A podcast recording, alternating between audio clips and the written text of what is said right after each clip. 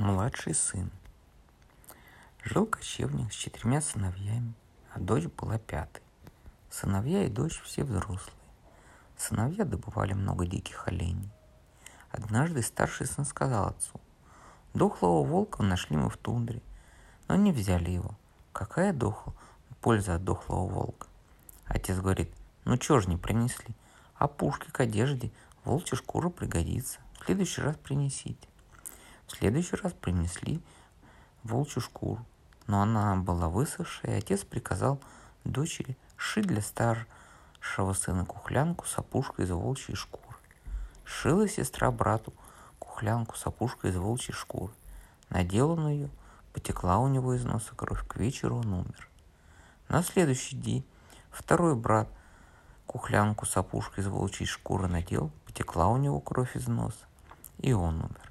То же случилось с третьим братом. Остался у него да один сын. Понял отец, от чего дети умерли, и запретил дочери шить одежду с опушкой из волчьей шкуры. А стал так волчьей шкуры на стол повесили. Не велел отец младшему сыну пасти оленей, приказал сидеть дома. Сын и дочь постоянно дома находятся, а отец в оленем стаде. Однажды Отец вернулся из стада очень сердитый. Оказывается, волки задавили много оленей. Рассерженный отец сыну сказал, что ты будешь делать? Если всегда намерен дома сидеть, я один в труде, а ты ничего не делаешь. Не можешь же ты жить более у меня. Сейчас же уходи куда хочешь. Или вниз, или вверх, или из волчьей шкуры опушку себе сделай.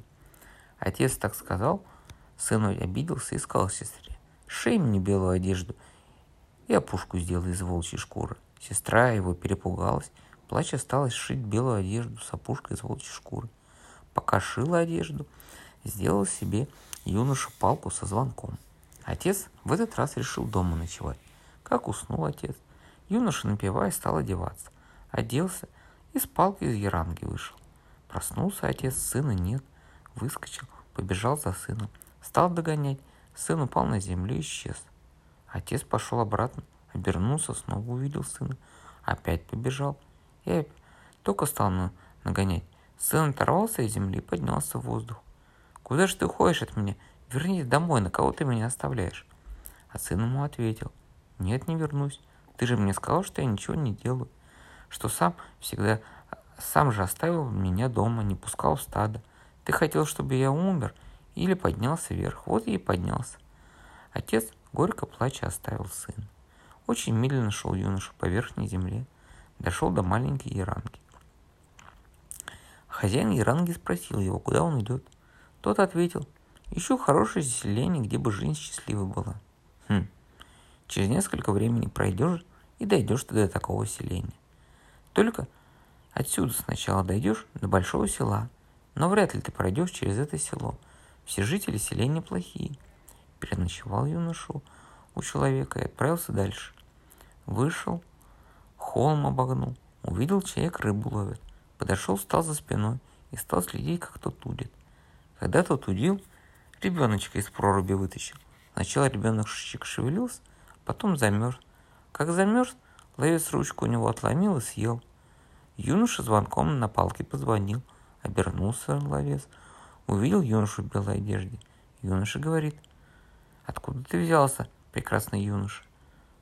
Пойду скорее домой, чтобы приготовили тебя что-нибудь, а ты добычу мою посторожи. Как человек ушел, юноша по следу его пошел. Человек дошел до землянки. Подойдя к, к душе, не взобрался и крикнул. Шкуру для свежевания расстелите. Еда хорошая сама пришла. Сейчас приведу. Только он кончил говорить, а юноша к земле прижался, боясь, что его увидят. Человек мимо юнош прошел на берег. Когда до проруби дошел, не нашел там юношу. Другим ловцам подошел и сказал, удивительно, еда сама хорошая пришла. Я ходил, чтобы приготовиться к, к свежеванию, а она убежала. А почему ты отдельно ловишь? Вот прозевал еду, которая сама приходила, ответили другие ловцы. Тем временем юноша до большого селения дошел. Там напротив большой землянки Юноша и девушки играли в мяч. Юноша подошел к играющим. Один парень из играющих был красив, бегал быстрее всего, а вместе с ним три девушки. Увидели играющий юношу. И здешний парень ему говорит, откуда пришел? Будь гостем, пойдем поешь в мой дом. Вошли они в большую землянку. Там старик-старуха сидят. Старики обрадовались и говорят, прекрасный юноша, откуда ты пришел? Давай, на... было бы здорово, если бы ты оказался нашим сыном. Юноша рассказал им, откуда пришел. Старик говорит, живи здесь. Перед тобой у нас три дочери. Хочешь женись, любую из них сам выбирай. Юноша остался жить и женился на младшей девушке.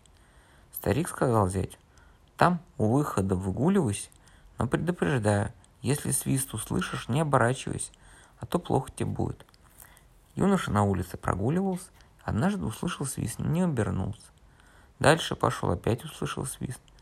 Не обернул. Обернулся и в удаленно увидел землянку. А у входа в землянку дев... женщина стоит. Увидела она юношу, улыбнулась ему. Когда вечер настал, юноша домой пошел. Только со... собрались есть, а на затыке землянки послышался звон и чьи-то шаги. Старик говорит зять, каким непослушным ты оказался. Ведь говорил я тебе, не оборачивайся на свист. Все, ты погиб. Через некоторое время женщина вошла в красивой одежде с ведром блюдом, наполненным едой.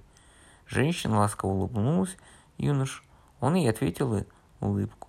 Женщина сказала «Ешь». Юноша съел то, что было на блюде, и выпил воду из ведра. «Одевайся, пойдем домой». Юноша верхние стари... штаны старику бросил. Говорит, возьми, будешь носить. Ухлянку верхнюю снял, бросил старухе. Это тебе носить. После этого юноша с пришедшей женщиной к маленькой землянке прошел. У наружного похрохода было два белых медведя, на цепях сидят. Только юноша с женщиной Подошли к ним белые медведи с рычанием бросились на юношу, но женщина прикрыла медведем глаза, и юноша прошел. У внутреннего прохода на привязи были два бурых медведя. Увидели юношу, стали бросаться на него. И этим медведям женщина прикрыла глаза. Юноша прошел. Вошли, женщина жила одна. Землянка была очень высокая, отдушина находилась в самом верху. Большие жильки горели тускло. Ночь настала, рядом легли. Женщина укрылась своей кухлянкой, юноша своей, и уснул. В полночь сердцем почуял опасность проснуться. Глаза открыл и видит, как из-под маленького жирника очень маленькая женщина вышла, а в руке у нее огромный нож. Подходит она к юноше, нож торчит, а сама зорко на юношу глядит. Притворяясь, будто проснулся он, повернулся на другой бок. Как только повернулся, услышался, послышался звон, и маленькая женщина исчезла. Встав, молодой женщины косы отрезал. Отрезав косы, перетащил женщину на свое место и одел свою кухлянку. Сам лег на место женщины, прикрепил ее косы к своим волосам и накрылся кухлянкой. И снова притворился спящим. Через некоторое время из-под жирника вышла маленькая женщина с ножом. Подошла к спящим. Нож точила. Подошла. Женщину пощупала. Пощупала. Хм, вот мой зять. Кос у него нет. Конечно, дочь моя приказала ему укрыться его же кухлянкой. К юноше подошла. Дочь моя с косами и своей кухлянкой покрыта. Нож свой с безволосой шеи поднесла. Конечно, это мой зять. Если бы дочь была, косы были бы на месте. Еще раз спящих проверила, поднесла нож, надавила и шею дочери своей разрезала. Тут юноша вскочил, нож у маленькой женщины отнял и шею ей разрубил. Тела женщин бросил в сине землянки бурым медведем. Когда на отдушину землянки посмотрел, она стала сужаться. Изо всех сил к отдушине прыгнул, руками за край схватился и еле успел пролезть через отдушину – она совсем жалась. Когда на землянку посмотрел, увидел холмик, и никакого входа и отдушины нет. В это время наступил рассвет. Юноша подошел к большой землянке. Придя из синей, прыгнул вовнутрь. Старики обрадовались. «Откуда ж ты взялся? Как спас?» «Да убил я их», — ответил он.